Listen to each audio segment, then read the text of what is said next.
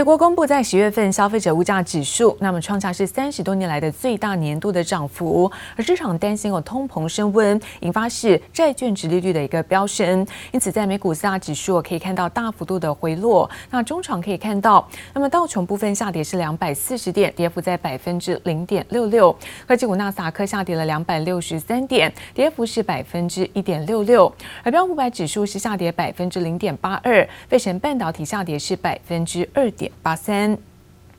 再来看到呢是欧洲的相关消息，德国在十月份消费者物价指数年增百分之四点五，是符合预期。投资人也消化包括企业财报的相关消息，像是包括在法国的农业信贷银行，还有包括德国的安联保险，那么表现相对比较优异。盘面上我们看到天然气有包括石油类股出现上涨，而科技股呢是稍微的下挫。那么中场在德法股市都是小涨作收，德国部分上涨是百分之零点一七，而法国涨幅则在百分之零点零三。Seen as a, a very big case, potentially um, very legally significant because of the potential repercussions had the court ruled against Google, but in fact they have ruled in favor of Google. 美国科技巨擘谷歌在欧洲的两起诉讼案结果同天出炉，喜忧参半。谷歌在英国隐私权上诉案逃过四十三亿美元的索赔，但躲不掉欧盟的反垄断裁罚，必须得支付二十八亿美元的罚款。而且谷歌与欧盟的诉讼还不止这一桩。Google is trying to overturn a record $5.1 billion fine imposed on it by the EU. Brussels set the penalty in 2018 over allegations the firm used its Android operating system to thwart rivals. 欧盟普通法院最新判决仍然认定谷歌滥用搜寻引擎以及购物广告优势地位，维持二零一七年的判决，对谷歌计处罚款。谷歌可以再提出上诉。不过美股开盘走跌，主要是美国通膨恶化。美国十月消费者物价指数 CPI 年增百分之六点二，创三十一年以来的新高。Headline number you would have to rewind to before I was born in December of 1990 to get a print that hot. Again, number coming in at 0.9 percent on a month-over-month basis. In the month of October, that beat the street's estimates of 0.6%. Now, when you take a look at a year-over-year figure, uh, that clocks in at 6.2 percent. Again, that's the benchmark number that we haven't seen uh, since 1990. That was also above the street's estimates of 5. 尽管联总会主席鲍尔认为现阶段通膨只是暂时性，但还是引起市场担心，通膨压力居高不下，显示需求强劲，而且供应链问题未解。不少投资人为了避险，选择投入加密货币的怀抱。但美国最大加密货币交易所 Coinbase 上季财报却不如预期。Bitcoin may be near record high, but that's not helping Coinbase shares. They're tumbling after a tepid third quarter earnings report. Coinbase 上季营收十三点一亿美元，获利四亿美元，都差于市场预期。牵动业绩表现的每月交易用户大减百分之十六。Coinbase 表示，因为八九月份包括比特币等加密货币价格大跌，影响投资人的交易意愿，冲击交易手续的收入。接力部黄一豪综合报道。而比特币呢，可以看到一度冲上六万八千美元，那带动呢是在币圈的一个讨论的热度。来自于在美国各大社群网站，针对在比特币投资的评论更是多到数不清。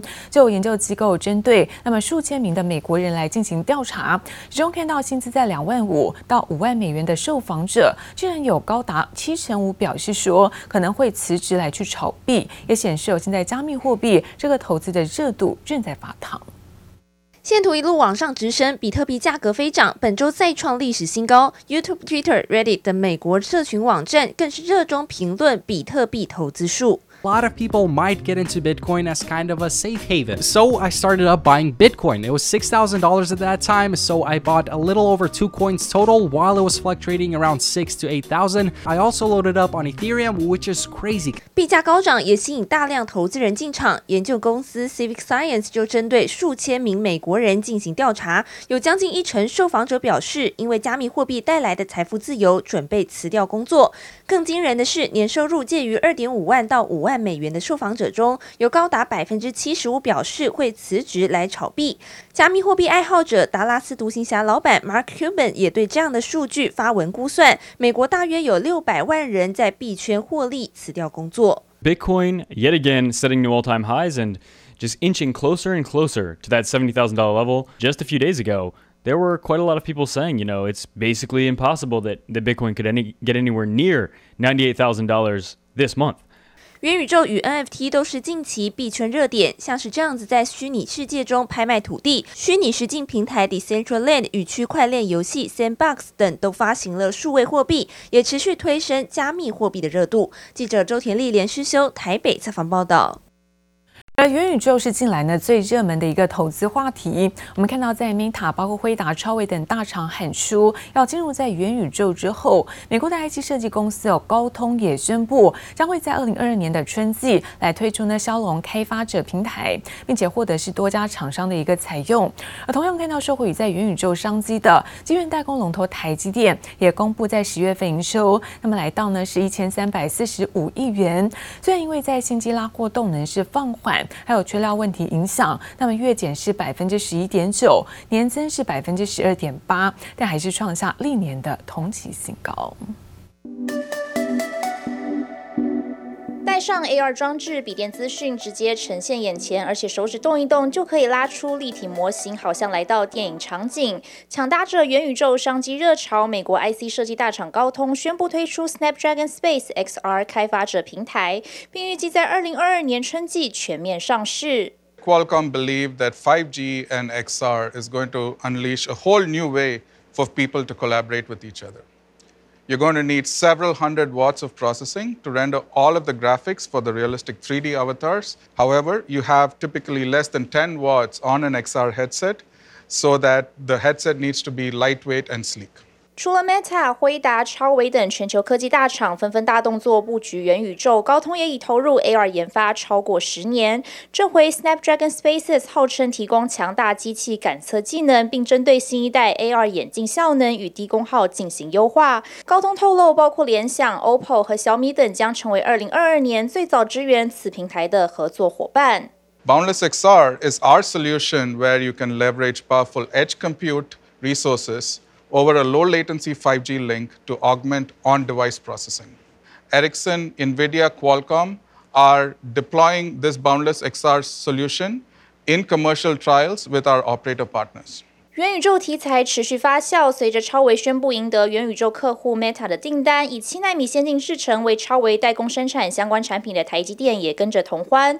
不过，受到新机拉货动能放缓以及近期半导体零组件缺料缺货问题影响，台积电十月营收为一千三百四十五点三亿元，较九月减少了百分之十一点九，与去年同期相比增加百分之十二点八，但仍创下历年同期新高。市场预估在五纳米制程持续强劲带动下，台积电本季营收将延续上季，呈现先蹲后跳的走势。记者综合报道。而台积电确定在南下高雄设厂之后，那么带动包括南子左营一带的房价涨势。而现在当地的房仲业者证实，那昨天早上已经接到不少看房询问的电话。而现在大高雄不动产公会指出，早在呢八九月就有一波明显的投资风潮。而随着现在啊实质的产业链跟人员进驻，看好说接下来还有第二、第三波的一个投资进场。只是高雄房价会不会因此而涨翻失控？现在专家认为倒是不至于。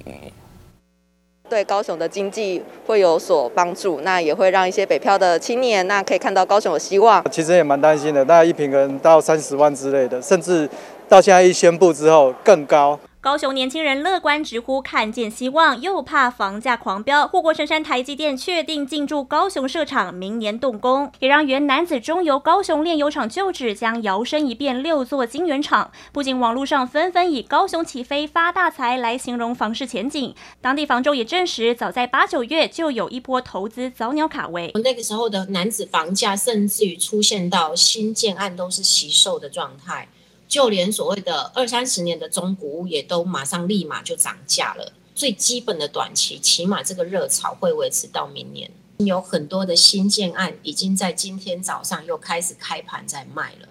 已经有新建案抓紧商机开盘，也有屋主看好价值飙涨，改变求售主义，封盘不卖，藏得紧紧。多数投资客观望态度急转弯，且翻看实价显示，楠梓区房价去年每平均价十五点三万元，今年每平均价来到十六点二万元，涨幅多达百分之六。交易量在九月设场风声吹起时，月增率达百分之四十点七，变化明显。未来涨势更被期待。对高雄市是一大利多，高雄。以后的发展呢，会带动整个高雄的房地产的这些起起飞呢，带动整个的经济的这种繁荣呢，那这个整个对国家的这种 GDP，哦，也。也也是会有贡献。台积电落脚男子，点燃新一把火。半导体 S 廊带聚落成型，专家也看好，因高雄房价极其低，接下来还有二波、三波投资进场。不管是所谓的自住客，或是房诶、哎、投资客，实质的所谓的啊产业链的进驻，那整个人员的进驻哈，那我想。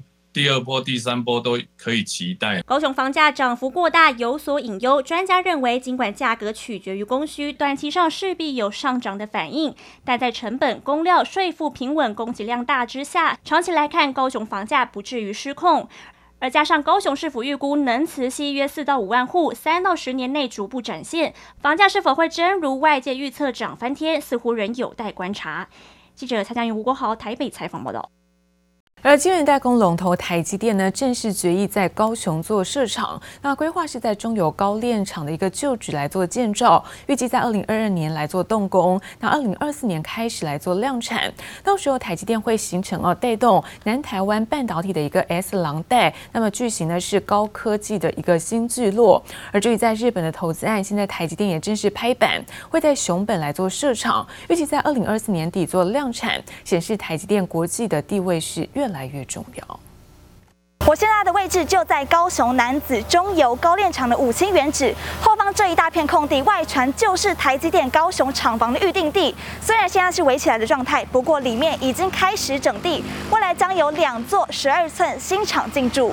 占地两百多公顷的中油高炼厂土地即将成为台积电高雄厂房选址。台积电九号公告，董事会正式决议，确定要在高雄设厂，预计于二零二二年开始动工，二零二四年量产，生产七纳米及二八纳米制程。未来台积电进驻后，加深南台湾厂商群聚效应。从南科有台积电、联电、ASML 等等，一路往下到北高雄的路竹有华邦电、群创，桥头则是日月光、国巨。高炼厂加上楠梓加工区有日月光。光影威、光宝等等，接着是大社、仁武以及大寮，再来到原本是工业区的林园小港，俨然形成半导体 S 廊带。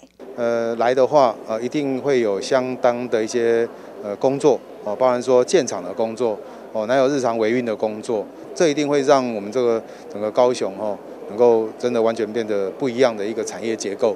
那我们现在也在强调，就是要呃做数位转型哦，也强调说我们的产业升级。那这些事情，也就是我觉得刚好，就是它成为我们在高雄这个产业里面非常重要的一个拼图。